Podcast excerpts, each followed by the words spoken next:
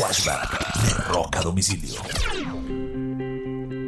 Un 15 de agosto del año de 1979, la agrupación Led Zeppelin publica su octavo y último disco de estudio llamado Into the Outdoor.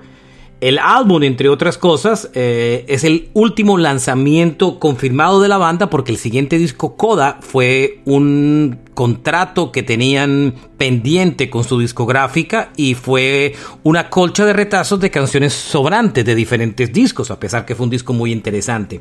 Meses después del lanzamiento del álbum murió el baterista del grupo John Bohan. Este es un flashback de Rock a domicilio.